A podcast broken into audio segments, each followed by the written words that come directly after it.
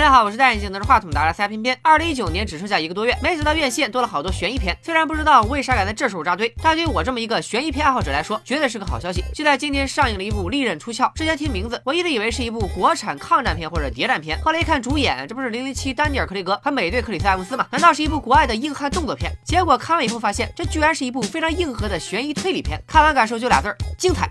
也难怪现在豆瓣评分高达八点六，在国内院线能看到这么高分的引进悬疑片，可以说是相当不容易了。不过考虑到可能吃了片名的亏，好多人没有注意到这部电影，偏偏今天就主动安利一波。尽管这是一部美国现代电影，但乍一看还挺有阿婆风格的。讲的是一位靠写侦探小说发家的大富豪，在过完八十五岁生日的第二天，被发现在自己家的豪宅里离奇死亡，初步判定为自杀。但是富豪留下的亿万家产，让你我都知道，他绝对不会是一场简单的自杀。富豪的家族特别大，膝下有一女两子，各自都组建了家庭，而且个个都是成功人士。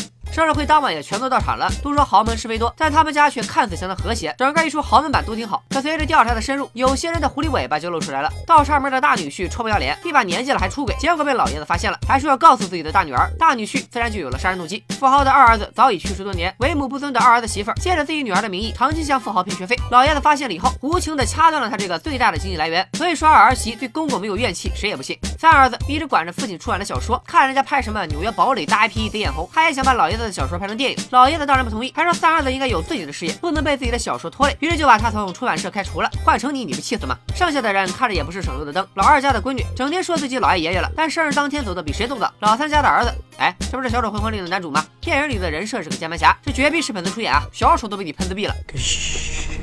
She wasn't afraid. 还有几个琢磨不透的人物，比如说看上去人畜无害的小护工，他也参加了生日宴，负责给富豪打针，有作案机会，但好像没有什么利害关系。而且他还有个只要一说谎就会吐的人设，似乎会成为破案的关键。再就是老爷子的母亲，没错，八十五岁的富豪母亲还在世，怎么着也得有一百多岁了吧？表面上看起来是老年痴呆，但这悬疑片里怎么会有毫无用处的轮甲呢？说到这里，电影里的各种悬念已经铺的很多，每个人看上去都有杀人的嫌疑。不过大家有没有发现，我到现在都还没提零零七和美队这两个人物，作为两位主角，他俩在这起案件里到底是什么角色呢 bride, huh?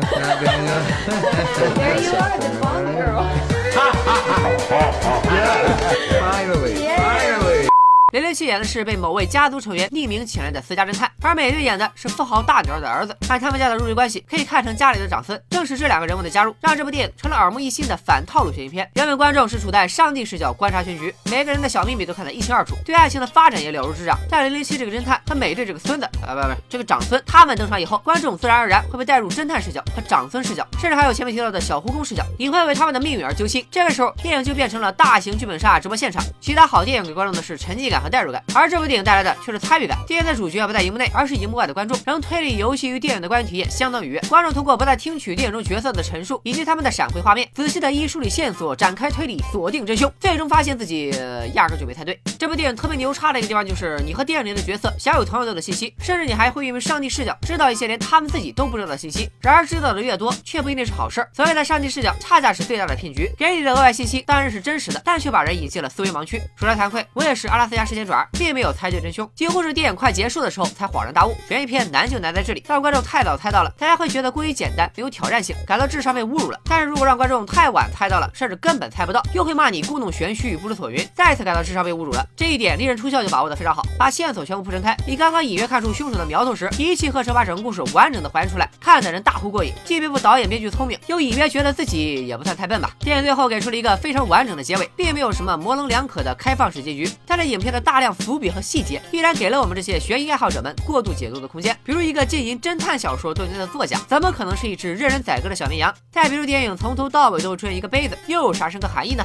说了这么多悬疑的点，但其实这部电影并不烧脑，比较轻松的笑点有很多，你完全可以把它当成喜剧来看，观影体验还是很轻松愉悦的。电影里有不少黑色幽默和政治隐喻，我不敢说都看懂了，但怼某川那几段还真的挺好笑的。豪华的卡斯阵容也说得上是人尽其用，不管是老戏骨还是新演员都飙足了戏。不过也有遗憾，都让美队当主演了，咋不给他美国俏妞多整点戏呢？火烧人魔在北京举办了历任出校的观影团，近两百名小伙伴赶来参加了这次活动，看完后也发表了他们的看法。你要按照自己的方向，凭自己的心，然后走属于自己的路，然后就会收获不一样的风景。我觉得非常好，而且偏偏这个人也特别好。刚才整个这个屏幕上面只有这个老爷爷他是坐着的，他是一个王者的身份。开始看觉得每个人都有嫌疑，但其实最后是一个就。